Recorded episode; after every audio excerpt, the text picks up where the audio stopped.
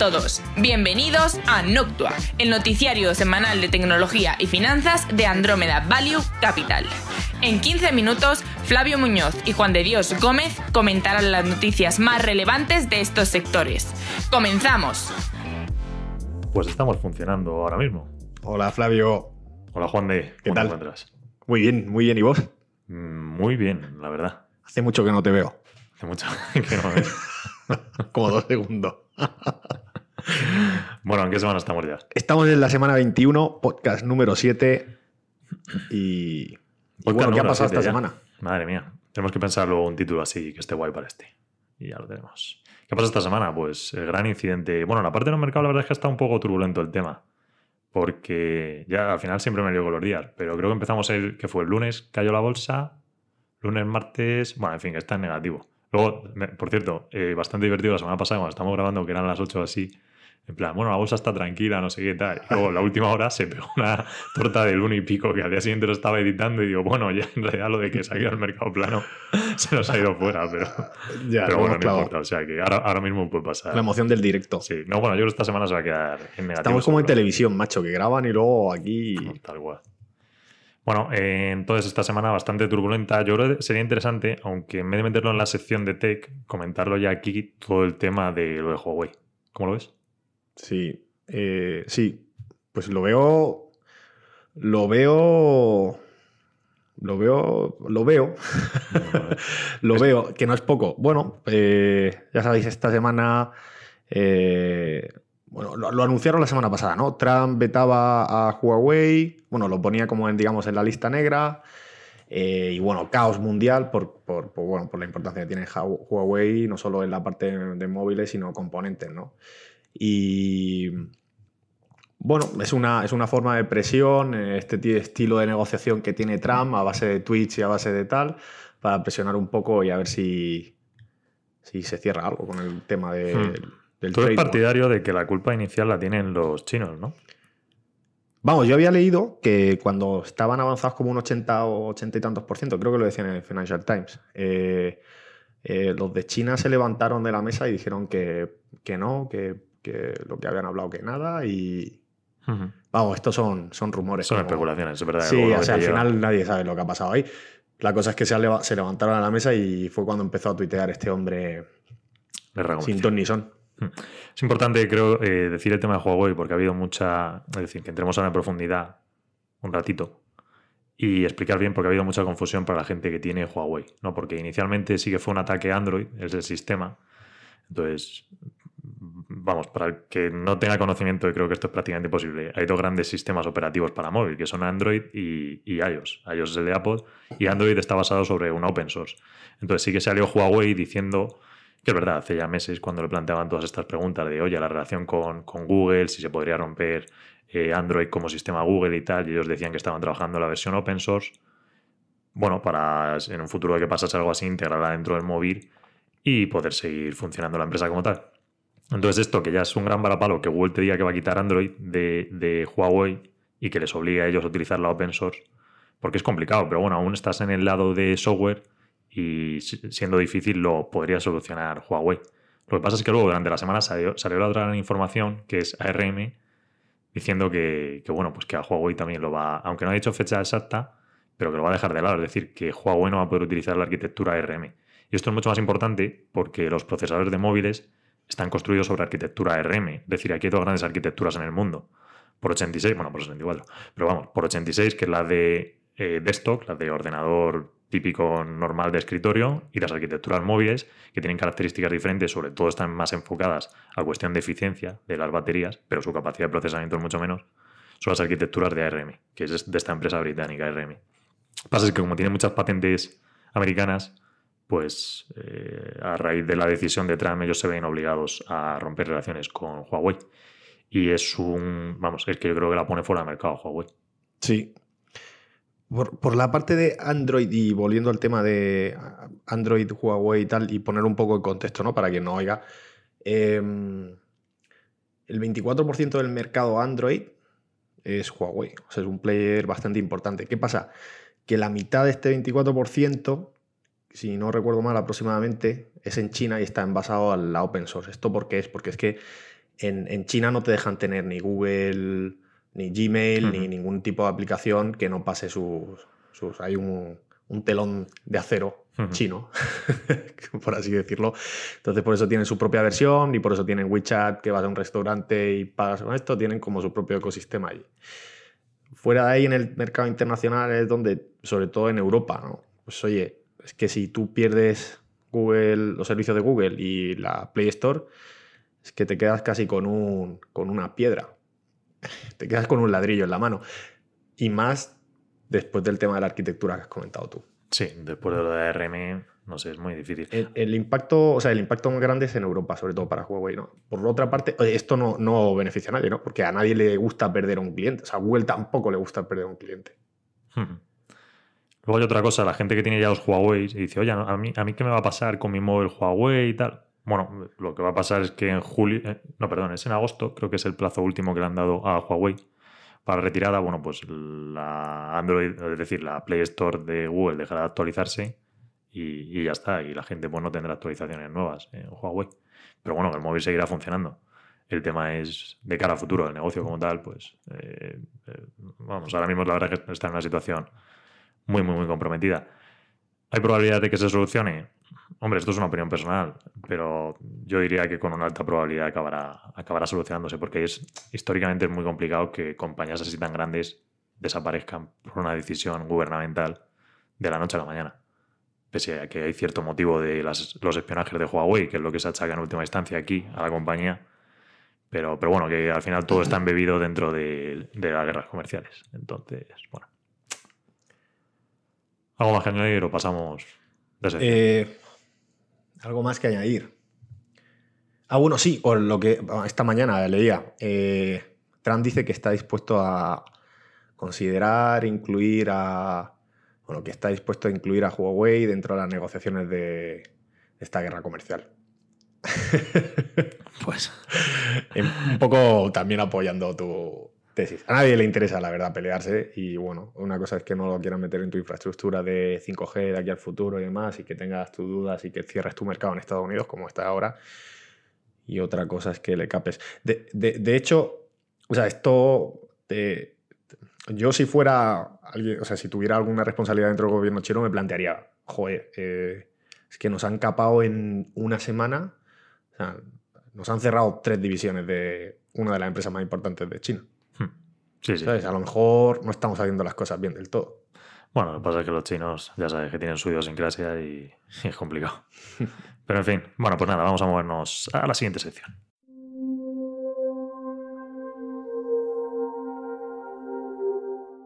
Y vamos con la primera sección, mucho más audiovisual que el tema de Huawei, que es Después del funeral que hemos tenido con Huawei. Yo creo que vamos a acelerar un poco el ritmo. Sí, estábamos cinco minutos aquí dando el tema y, y además yo prefiero hablar de otras cosas. Creo que Huawei. íbamos a poner a llorar, pero bueno, Ya, no. ¿Sabes qué pasa? Llevo toda la semana con Huawei, joder, y estoy un poco aburrido del tema. un poco pesado, sí. Vale, eh, John Wick, la película más taquillera el fin de pasado en Estados Unidos. Aquí en España pues todavía no ha llegado. Ya sabemos que hay algunas películas de estas de categoría no triple A que son un poco menores, aunque a mí me gusta John Wick, que suelen tener eh, la pantalla de salida, es decir, que las emiten primero en Estados Unidos y luego en España o en Europa tienen tiempos distintos y llegan pues en otro momento, a veces durante el verano, o si hay aquí algún puente o algo que se estima que va a haber algo mejor demanda y, y el fin de semana ahí se puede colocar, pues intentan quedarse ese espacio. Entonces, John Wick, primera película en Estados Unidos. Peliculón. Bueno, no la he visto la tercera. Bueno, yo tampoco, pero seguro que hay muchos palos y coches y Sí, escenas de acción seguro. veces tiros. Las escenas de acción de John Wick están súper bien hechas. Está muy bien, Pero sí. súper, que no sé qué película. Bueno, alguna de estas que veo otras veces que ponen acción y dices, joder, macho, pero mueve la Es cámara, director, tío, Keanu dale ahí Reeves, un ¿no? poco Este- de. ¿Cómo? Es Keanu Reeves, es Keanu ¿no? Reeves, sí, sí. Pues vi yo que es que el tío se lo preparaba, eh, se lo preparaba en plan como entrenamiento profesional. Hay algunos vídeos por ahí en internet del tío con la pistola. Sí, sí. no Yo sé. creo que sabe bastante tema de artes marciales, ¿eh? Ah, no, no sé exactamente, Sí. pero bueno, me- su figura así es como muy... O sea, Sí. tiene su marca de motos, como... Ah, no pues, sé, pues, siento- mira, eso tampoco lo sabía. sí, tenemos muchas cosas en común, salvo la marca de moto que es súper famoso y demás, pero es un actor famoso, pega tortazos, Claro. estas cosas. como... Bueno, Avengers Endgame. Avengers Endgame ya va por los 2,65 billones de dólares americanos. ¿Tienes algo que decir o no? Yo creo que tienes Sí, que hacer tengo, un. tengo algo que decir, que que corregir caña. Además, lo peor es que ya lo había pensado. Que aquí es todo el rato los titulares de Avenger va a superar a Avatar, que, que, vamos, dijimos cuando salió, que creamos por estimación de los primeros tres días, o dos, no, por dos, dos días, perdón, que iba a superar y creo que, pues sí, que es decir, está bastante claro en este punto que va a superar.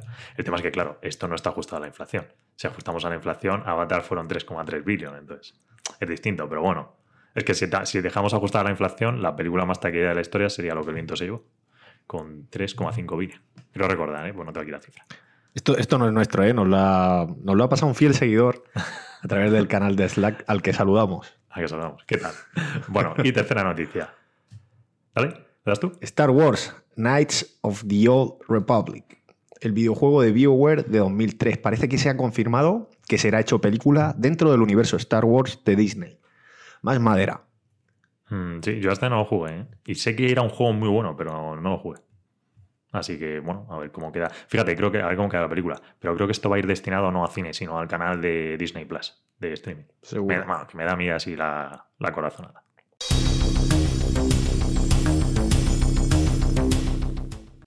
Y ahora vamos con gaming.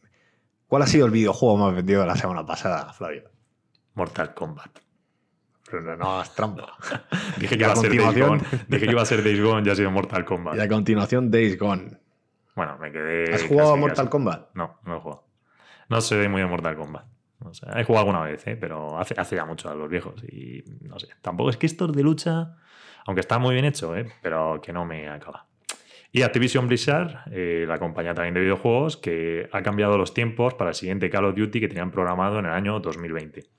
Este Call of Duty va a estar basado en la Guerra Fría, eh, justamente en la campaña de Vietnam, bueno, varias campañas dentro de lo que fue la Guerra de Vietnam. Sin embargo, va a ser sustituido por el que será un Black Ops eh, 5, que es el que tocaría en 2021.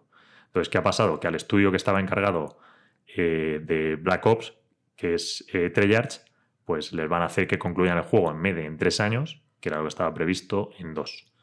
Y bueno, pues ha salido gente dentro de la compañía que estaba a favor, gente que estaba en contra, y veremos qué acaba la historia. Si sale bien o si sale mal. Esto me recuerda a una escena de Los Simpsons. ¿Cuál? La de votos a favor, Votos votos en contra. A eso me suena a mí. No era. En fin, Activision de nuevo saca un Battle Royale de Call of Duty para móviles. Sí, versión móvil. Y la Epic Store, que es la tienda de Epic Games, pues ocurre que te banean si compras demasiados juegos demasiado rápido, porque es un problema de que la tienda se ha desarrollado tan tan rápido que le faltan muchas funcionalidades y creen, y creen que es por un problema fraudulento, es decir, que hay algún bot o que hay alguien que está intentando pues, explotar alguna vulnerabilidad, estafar a alguien o lo que sea. Y la realidad es que no, la realidad es que han puesto algunos chollos interesantes y había gente que se compraba tres o cuatro juegos y entonces o sea, la Epic Store les baneaba. Sí, O sea, claro, me es- estoy imaginando al tío ahí como metiendo tarjeta de crédito, tal, no sé qué. Y digo, oh, tal, este, este, este, pam, y baneado, tío. Sí. No, lo que tienes que hacer es comprar un juego, salirte, comprar otro juego, es decir, no, no ir añadiéndolos al carrito, sino uno, uno por uno. Ya. O sea que, en fin, bueno, lo que. Bueno, un poco mal eso, pero Sí. va. Seguimos con Valve. Valve, esto lo anunciamos en la semana pasada, está relacionado con Steam Link y demás. eh, lanza un chat para iOS y para Android de Steam. Exacto, y Steam Link, que es lo que decíamos, eh, pues nada, simplemente que lleva ya siete días y ha llegado a los 2 millones de instalaciones. Y lo que pasa es que un 75% vienen de China y de Japón. Oye, ¿qué era Steam Link? Steam Link es la conexión que te permite jugar a móvil eh, en tu cuenta de Steam. Porque como Ah, Apple no lo permitía, lo dijimos la semana pasada, pero como Apple no lo permitía, que e- es lo que ya se intentó el año pasado, entonces bueno, han vuelto ahora con ello y esto sí que Apple lo ha permitido, lo ha probado más o menos. Entonces, es, bueno, es un salto para, no es perfecto, pero vamos, es para poder jugar a otros juegos de Steam en el móvil, lo que se puedan jugar en móvil. Vale, vale. Eso es. Entendido. Mario Kart para móvil. Se ha desvelado la beta que se envió a algún usuario aleatorio.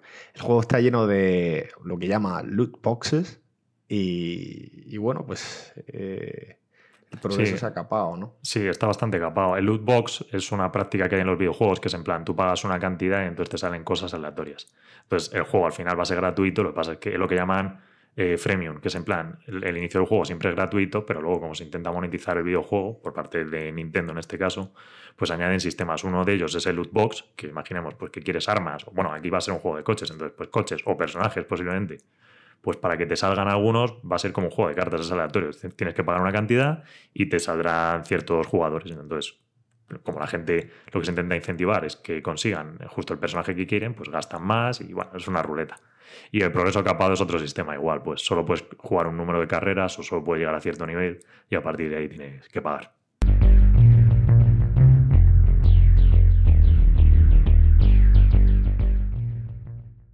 Y ahora vamos con Tech.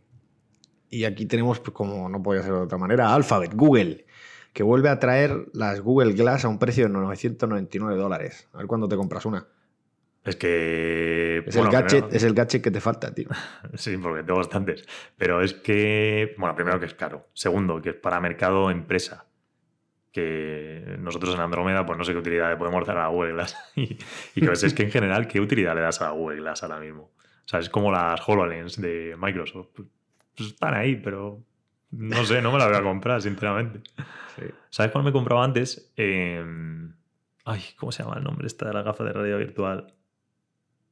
Se me ha ido. Bueno, hay unas que tienen cierta gracia para videojuegos. No las Oculus ni nada de esto, son otras más raras.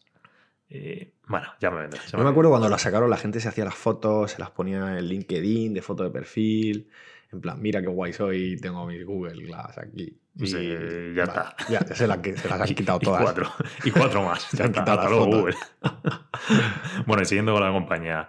Google, ahora Google Maps va a señalar los radares fijos y móviles. Esto, bueno, pues quien conozca Waze, Waze, eh, estaba dentro de la aplicación, que también es parte de Google. Así que, bueno, pues lógico y normal que en algún punto Google hiciese esto. Y pues nada, estarán dentro de Google Maps todos los radares. Y eso está muy bien.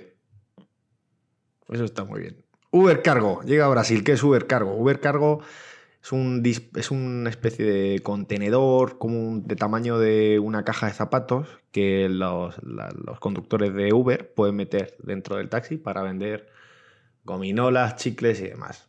Hmm, va como en la guantera, ¿no? Eh, yo el modelo que he visto... Bueno, guantera, ¿cómo va llamas tú esto de la derecha? La claro, guantera, sí, donde ¿no? va... No, la guantera es donde... O lo la que parte frontal más bien. Vale, bueno, que siempre me lío. Entonces en el reposabrazos. Eso, en el reposabrazos. Eso, Sí, eso, eso. Ahí en el reposabrazos. Sí, la Y- guantera no es eso. Por lo visto no les, no les cobran nada a ellos directamente. ¿O, o cómo era? ¿Tú sabes cómo funciona el este? Pero vamos. Sí, nada, es muy fácil. Simplemente los instalan. eh, eh, Uber se lleva ahí una pequeña comisión por tenerlos instalados y los de cargo lo que quieren es vender chocolatinas, Aquarius y estas cosas que hay ahí. Ya está, es como una neverita en chiquitín. Decía, decía algún usuario así de, de Uber, de algún conductor, y dice, sí, hombre, lo que me faltaba. Llevar a gente ahora borracha y que me empiecen a pedir. y luego no lo quieran pagar. No, no, tienes que. Lleva como un código en el móvil, creo sí, que sí, lo sí, sí. desactivas. que- eso, y solo lo puedes hacer cuando estás parado. Cierto. Otra de las, de las objeciones que ponían es, y si voy por la autopista y tal. Bueno, ya sabes. No lleva a gusto de todos. Nada, pero no está mal eso de cargo. Sí. Bueno, y ByteDance, la compañía que es dueña de TikTok, pues pretende sacar un competidor eh, de Spotify en mercados emergentes para el sector de la música en streaming. Seguimos con Twitter. Prueba con una mayor carga de anuncios de la que había estado poniendo hasta ahora. Pues bueno, más anuncios en Twitter. Más anuncios. Ok.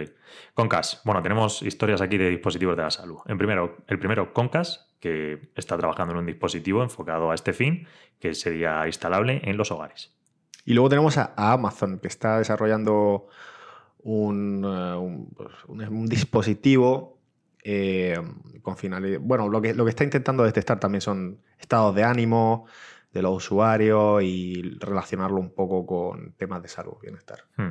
Pasa es que el de Amazon parece como que es más wearable, es decir, más tipo para llevar en- en- encima, ¿no? Pues como el Apple Watch, cosas así. Es decir, wearable es eso, de, relacionado con la ropa, es decir, que te lo llevas encima. Supongo que será algún tipo de pulsera o algo así. Y el de Concas parece más como algo tipo Alexa, que está ahí fijo y, y, bueno, y saca los datos de ahí. Pero mi apuesta personal, que ninguno de estos dos acabará funcionando para nada. Como el, lo del botón de Amazon que comentamos. Como el botón, tío. Bueno, ya dije lo de Pide papel higiénico con un botón. sí, sí. Y GitHub, la. Bueno, es que GitHub es más plataforma que red social, no sé por qué dicen red social, que está enfocada en desarrolladores, anuncia eh, lo que han llamado Sponsor Button, que es para donar ciertas cantidades, ya dependiendo de cada uno lo que quiera, en aquellos proyectos open source que gusten. Y esto se parece bastante a una plataforma que aquí en España casi no está, que es Patreon, o Patreon, si lo traducimos a la española. Patreon, sí. Que es eso, es en plan para creadores, en plan, oye, pues te gusta un creador de este contenido y tiene cuenta en Patreon, pues le donas una cantidad, la que quieras. La Corte Suprema de Canadá escuchará la apelación de Uber en su caso de 400 millones acerca de si sus empleados son autónomos o asalariados. Con esto hay muchísimo conflicto, tío. Y lo que te das cuenta es que en mercado anglosajón, bueno, Gran Bretaña no, porque se ha desligado un poco de estos, pero, perdón, Estados Unidos y Canadá están dando la razón a que son autónomos. ¿Ah, sí? Sí. Que sé que esto no está llegando aquí a, España, pero allí les están dando la razón de que son autónomos. Bueno, aquí, aquí también ha estado. aquí, bueno, no tienen gran cosa, está una cosa minoritaria, pero aquí parece, la tendencia europea va un poco más a que son eh, asalariados yo lo decía más por el tema de, no por Uber sí, por, el resto, o por, sí, da igual, o por Uber Eats, o por Globo, o que ahí sí que no está tan regulado, porque la otra parte no le afecta como afecta en Estados Unidos, que puedes coger... Cierto, cierto, esa parte ni siquiera está aquí, de que tú vayas y te cojas tu, tu coche, te metas dentro de la aplicación de Uber y te dediques a recoger gente. Eh, pues curioso que lo mantengan como autónomo. Sí. Sí, cuando tú escuchas a inversores institucionales que están pillados un poco con la posición, bueno, que intentan, que vienen ya desde atrás, ¿sabes? Eh, Venture Capital. Cosas, ¿eh? Al Venture Capital, dices. Sí, vienen ya de Venture Capital y que mantienen las posiciones, por lo menos en estos meses desde que ha salido a bolsa. Una de las cosas que dicen, que es una ventaja, una de las ventajas que arguyen es, eh, oye, mira, es que aquí esta gente puede trabajar cuando y prácticamente donde quiera. Y esa flexibilidad es una gran ventaja Sí. Eh, es que, sí, de hecho, el razonamiento de, los tribunales americanos va precisamente por ahí, por la libertad y flexibilidad del trabajo, por lo que no se puede justificar que sean empleados, no tienen un horario fijo. Exacto. De hecho, muchos tienen ese trabajo y otro, y Uber lo cogen cuando quieren, y están en Uber y se cambian a, ese día a Lyft, a la plataforma y cosas así. O sea que, en fin, a ver qué va pasando con estas historias aquí.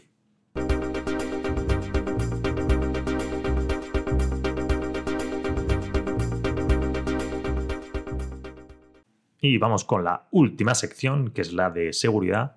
Tengo como objetivo personal ir haciendo esta sección más compleja, macho, que la gente vaya entendiéndola más, ¿sabes? Que se vaya concienciando del asunto. Entonces, que vayan conociendo las, cosas básicas y a partir de ahí. Porque es que es lamentable. Cada vez que hablo con gente, tema, aunque solo sea de contraseña, ya es para asustarse. Eres un hacker. No, pero bueno, el primer eh, sale, bueno, el tema de Tor, ya dijimos la semana pasada, creo que fue la semana pasada que explicamos que era Tor, ¿vale? Que es el buscador de la Dark Web o Deep Web, vamos, Ambos nombres son válidos, que la Deep Web no es más que otra web que no es la estándar que utilizamos, pero que curiosamente es mucho más grande que la estándar. Lo que pasa es que también hay muchísimas menos cosas, o sea, la indexación es, muchísimo, hay, hay indexación ahí que no vale para nada de cantidad de datos, pero bueno, por eso es mucho más grande. Pero bueno, pues nada, sale el primer buscador de Tor para Android, porque el problema de Tor, el, el browser, es que no hay un, es decir, no está indexado, tú tienes que buscar las cosas por URL que no es del todo cierto, porque de hecho ya DuckDuckGo, que es otro buscador, ya se integró con Tor. Entonces tú dentro de Tor ahora ya, ya ponías las cosas y te serían indexadas con DuckDuckGo. Pero bueno, este es otro, este ya sí que va a ser buscador basado en, la open source que mencionábamos al principio del programa de Android. Entonces, es un poquito, es decir, haciendo esto se va a parecer un poquito más a Google, al buscador de Google. Ah, pues, no sé si se explica esto bien, es que es un poco complicadillo, pero bueno. No, sí, yo creo que sí. Luego le preguntas a tu madre. Mamá, opinión. Eh, Google guardó contraseñas de G Suite sin cifrar. Eh, sí, además creo que eran como el año 2000, no me acuerdo, 2011 o por ahí estaban, estaban ahí guardadas, sí, sí, sí, sin hash. No hay tantas noticias como cuando Google, o sea, como, perdón, cuando Facebook mete la pata, ¿eh? No, es verdad, siempre. Además, sí, sí, salió, pero es como la gente. Sí, sí, porque además Facebook hizo una de estas oh, hace nada. es un error. Pero bueno, sí, sí, salió Facebook, le hizo hace nada, una igual, se, se hace el mes pasado. Y joder, me acuerdo, estuvo como tres días, pum, pum, pum, pum, pum, pum. y sale lo de Google y, bueno. si está de un lado, es, oye, bueno, un error, tal, si es del otro, wow, esto es. Cierto. Bueno. Y hasta aquí el séptimo podcast de Noctua. El séptimo ya. ¿No vas a decir nada para despedirnos? Eh, ah, bueno, te iba a dejar a ti la despedida, que siempre la haces tú. Yo que ya no sé. De hecho, no, no, la iba, no sé ni era por ver, a ver qué decías. Escucha, que Bueno. este no me será despedida. O sea, sí que está ya apuntada ahí, que tú la dices mejor que yo. Noctua es una iniciativa de Andromeda Value Capital, fondo de inversión que opera dentro de Renta 4 Banco y que tiene como objetivo, ¿qué tiene como objetivo? Acercar el mundo de la tecnología y las finanzas a sus oyentes. Muy bien. A sus fantásticos oyentes. Exacto. Podéis contactar con nosotros por mail en info@andromedavalue.com, en la página web www.andromedavalue.com y también en redes sociales. Muy bien. Y como ya es viernes y hemos. Bueno, no hemos acabado porque todavía nos quedan cosas que hacer, pero el programa ya se acaba. Un abrazo y hasta la semana que Así viene. que muy bien. Hasta la semana que viene. Adiós. todo muy bien. Adiós. With some old friends. I got just a thing if you so tense. Burn one, let's go do some. She got me stoned